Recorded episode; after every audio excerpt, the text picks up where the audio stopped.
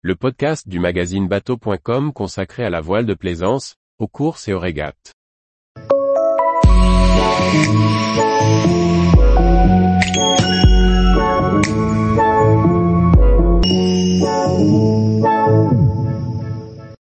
Philippe Guigné, aujourd'hui la voile virtuelle fait partie de l'équation.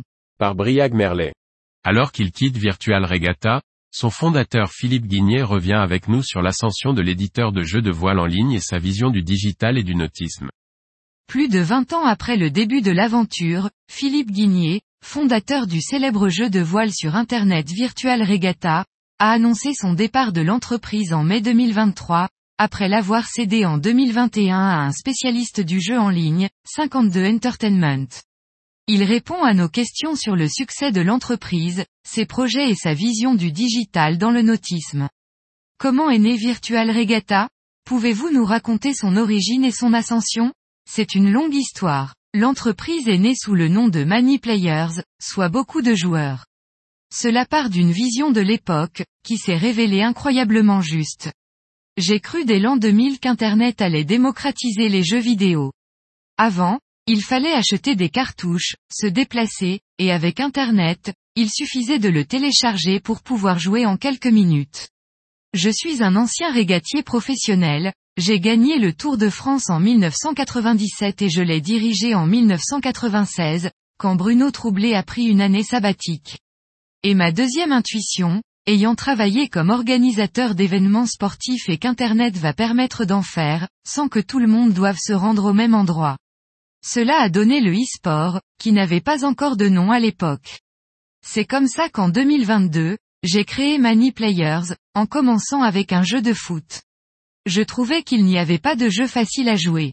Il a marché, mais n'a pas gagné d'argent. Il était difficile à monétiser. On est entré dans le free-to-play.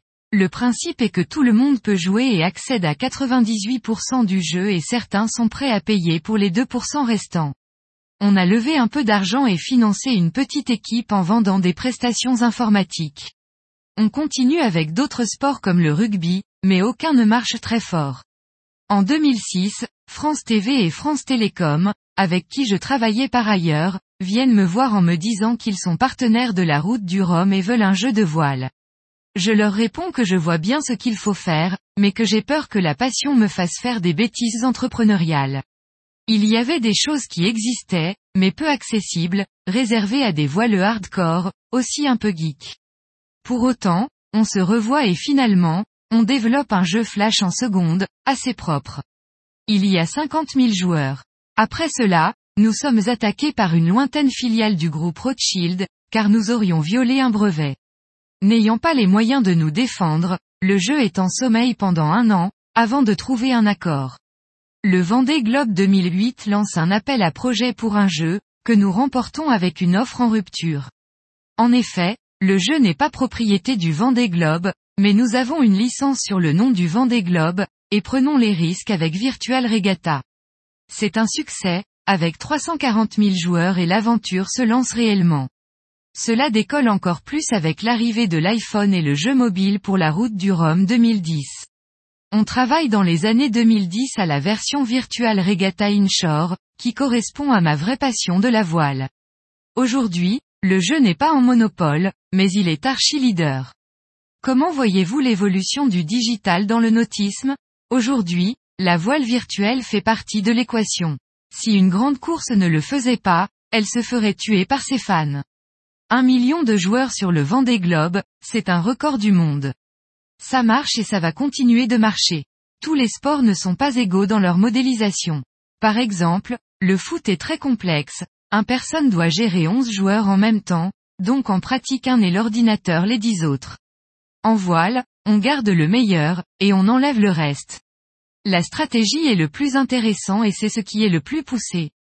On ne règle pas l'écoute de phoque ou la position de chariot. On a gardé que le cap et le choix de voilure, même en inshore.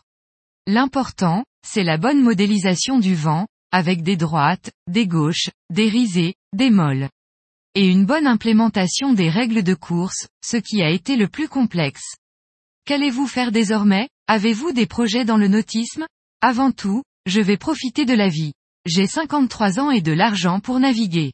Ensuite, je ne suis pas parti pour refaire du jeu vidéo et de toute façon, j'ai des clauses qui ne me le permettent pas.